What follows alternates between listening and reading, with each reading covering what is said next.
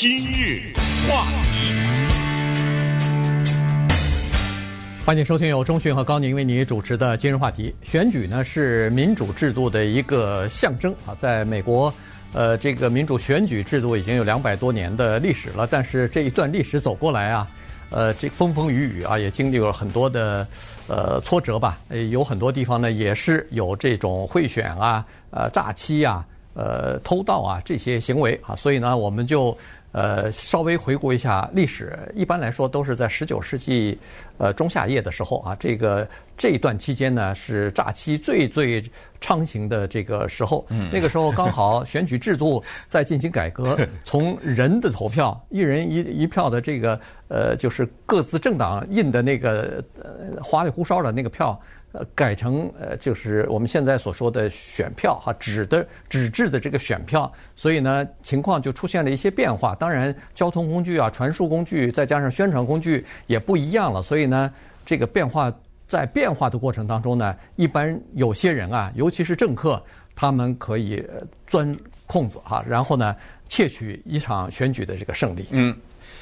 首先给大家讲一个大的背景啊，我们讲的十九世纪的美国啊，那个时候美国的人口百分之八十住在乡村，所以没有国际网络，没有电话，没有电视，没有广播这些东西，所以呢，大的背景请记住，就是人们的消息来源几乎唯一的来源是报纸，这是一个大的背景。第二个大的背景呢，就是当时党派之分，当然没有。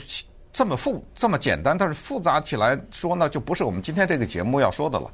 但是有一个简单的背景告诉大家，就是当时代表南方的这些奴隶制的这些奴隶主和赞成奴隶制的这些人呢，是民主党人；解放奴隶的是共和党人，林肯总统是共和党人。但是在美国历史上呢，后来发生了一次大转变，是因为黑人人口的大面积的迁移。导致了共和党和民主党的观念的翻转，就是突然之间，开放的共和党变成了保守的党，然后保守的坚守着传统的，甚至是呃对于奴隶制怀念的这个民主党呢，他利用了这一个美国的人口的格局的改变，他的平台和他的理念。转为开放和自由，这个特别有趣的一个现象。这个呃，以叫未来什么时候可以聊聊这个话题，是特别有意思的美国政治现象。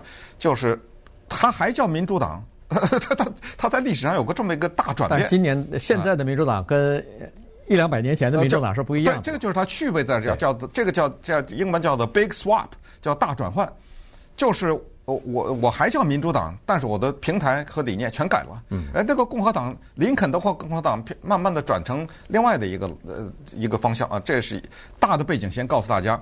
那么我们就从一八八零年那个沙丁鱼的故事讲起。呃，高宁已经开始笑了。一八八零年，如果呃对美国的选举史历史啊有了解的人呢，大概都会知道这个事件啊，因为。这个是你要了解美国政治的话，可能是教科书当中必须要写的啊。这个一九呃一八八零年呢，在这个密西西密西西比州啊，这个呃有一个县的玻利瓦县啊，玻利瓦县它的这个选务办公室啊，当就是一个投票站啊。那个时候晚餐时分了吧，所以呢，人大家都饿了，于是呢就派出几个人去。就就在投票站外面，大家都知道，很很很近的一个地方，就可以买点东西回来吃，一边吃一边还继续可以算这个选票数选票哈。所以呢，派出去的人呢就去买沙丁鱼和饼干哈，就是等于是加在一起的这种呃这么个吃法哈。所以呢，买回来之后就一边吃啊狼吞虎咽的饿了嘛，一边在数选票。但是吃了没几分钟之后，发现不对，肚子叽里咕噜在叫。这时候呢，就事儿就来了。一看啊，共和党人基本上都是在闹肚子了，都开始 抢着往外面跑去上厕所去。剩下的几个人还在数票的是民主党人。嗯，所以这次的选举呢，据说是后来全部是恨不得一数票，全部是民主党的票，就让人感觉到非常的怀疑。但是也没有证据来证明。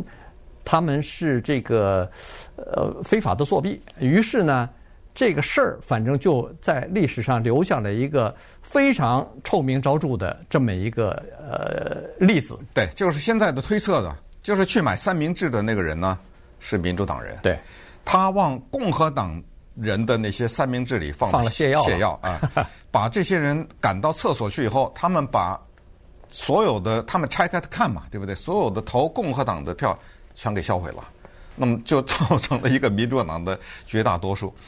早年的选举特别的可笑，因为报纸是唯一的来源，而报纸呢是我的党印我的报纸，你的党印你的报纸嘛，对不对？就那个时候的报纸的政治观点是非常清楚的，比现在清楚多了。那现在《纽约时报》它尽管是所谓自由派媒体，但是他自己不承认呐，对不对？他从来不会标榜我这报纸是民主党的报纸，他不会。但是早年那个报纸谁是民主党的，谁是共和党的，清清楚楚。呃，所以那个时候就发现了，每到选举的时候奇怪了，某一个党的人就一直收不到了报纸，就大面积的丢失报纸，这是一个情况。还有一个情况很有意思，就是这个简直都不能相信。现在那个时候早年的选票是每个党自己印自己的，对，不是说有一个选举委员会，然后所有的人收到同样的选票，你只是在上面打勾。那个是澳大利亚选票，对不对？那个时候还没有问世的时候。自己印自己的，你知道还有这种真的不能思议的现象？某一个党要印选票，印选票你你不得买纸吗？没了，这个城市的纸全部的被另外一个党给买完了。嗯，有人有句话叫洛阳纸贵，他这没，他这洛阳纸无，那贵也没有，没了。对，他还有这样的荒唐的情况。呃，然后就是邮局啊，那个时候刚才说过了，百分之八十是郊区，所以呢，所有的选票也好，报纸也好，政治新闻也好，全部靠邮局给寄过去，等于是给呃递送到每个家庭。结果到大选日的前一些日子，要么就是信件丢失了，要么就是报纸送不到。嗯，报纸送不到呢，是因为。邮递员给扔了嘛？呃，有的是邮递员扔了，有的是据说，哎，有的据说是，呃，就是比如说民主党的人或者共和党的人，他把对对方印的那报纸，当天的报纸全买了。对，哎，全买了以后，他就他囤积在那儿或者销毁了，他不不让你看。所以呢，有很多人在当时最关键的那些 关于选情的东西，你收不到。哎，所以呢，特别有意思。而且像这种花招，这种呃伎俩呢。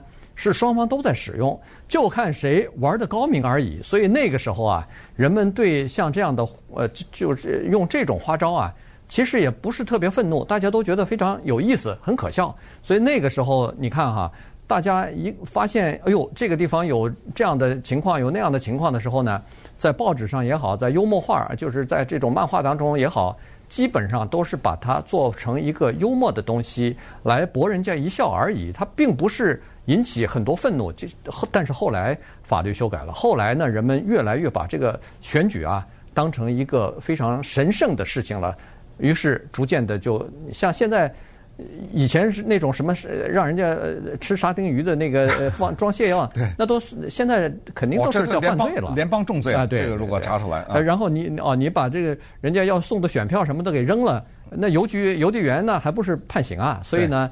这种情况现在当然就不太可能发生了。对，那稍待会儿呢，给大家讲讲那个时候啊，还有一种公开的做法叫买票、嗯、啊，对，呃，拿什么东西买，呃，给我一个什么东西，我就把我的票卖。然后如果有一个人很聪明，我把我的票先卖给民主党，再卖给共和党，他会受到什么样的有创意的惩罚？今日话题。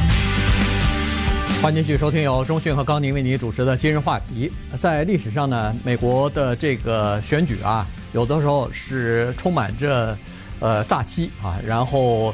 而且这些行为呢，在当时认为也不是什么了不起的、不光彩的东西。有很多人还认为说这是挺聪明的一个做法哈。大家都是觉得这这基本上是一个公开的秘密，并不是说呃桌下的交易，并不是说大家都不知道的。在很多情况之下，这个是非常普遍的。你比如说，在一八八零年、一八九零年那个前后吧。呃，美国的选举制度呢，这个就出现了一些转变哈。这个在重建时期结束之后，南方的重建时期结束之后呢，呃，社会形态也出现了一些转变。那个时候，在一些乡村的城镇、小的镇上头，人人大家都认识。那个时候买票非常的容易，那个呃，当时是报纸上什么的都公开都报道这些事情，而且呃名正言顺的说，这叫做零售呃投票零售选举的艺术哈，大大家都在说用什么方法更有效的、更廉价的可以获得一些选票，呃，有有些地方呢，呃，给这个选民一杯啤酒，有些地方给五块钱换他的选票，哎、呃，就换他一张选票。有的地方，呃，中午你帮人家买一个三明治，呃，这就得到了他的选票了。呃，所以像这种零售的这种选票呢，在很多地方是盛行的，甚至在某一些州，包括路易斯安那什么，呃，这些地方，据说百分之十的选票就是靠这种贿选所买到的。所以有的欧洲来的移民，包括挪威啊什么其他地方来的移民，到了美国以后。发现美国的大选怎么变成这个样子？他们都觉得不可思议啊！这简直是公开的在进行交易啊！哎，在酒馆里头就说了，今天我来付账了啊！你们大家的账单都是我来，呃，但是请把选票交给我。呃，明目张胆就这么做啊。是啊，这里面特别值得一提的是1876年的那一次惨烈的选举，这是美国历史上最接近的一次选举，没有之一。因为当时呢，代表共和党的那个人叫 Rutherford B. Hayes，海斯总统啊，呃后代表民主党的那个人呢叫 Samuel J. Tilden。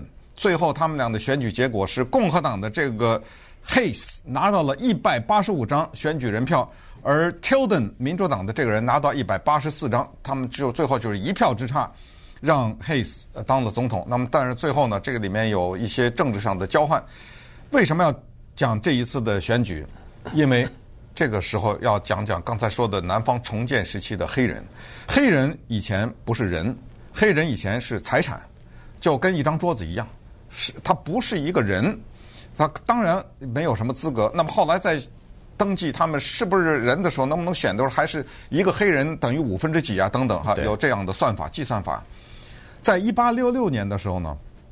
美国宪法通过了第十四修正案，这才把他们当成人，说他是美国公民，就自由人了，给了黑人美国除了自由以外还是公民，公民啊，你是美国公民，但不能投票。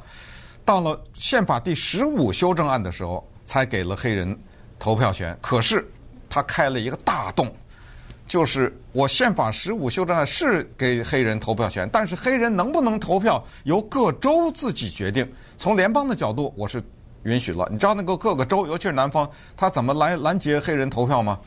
他说了：“哎，你认字吗？我不认字哦，不行，这是我的州的规定，不识字的人不能投票。行了，花。那黑人是奴隶，有几个识字的呀？哎，一大堆弄去了。还有就是，哎，我这投票不是免费的哦，投票得有个投票税啊，你交得出来吗？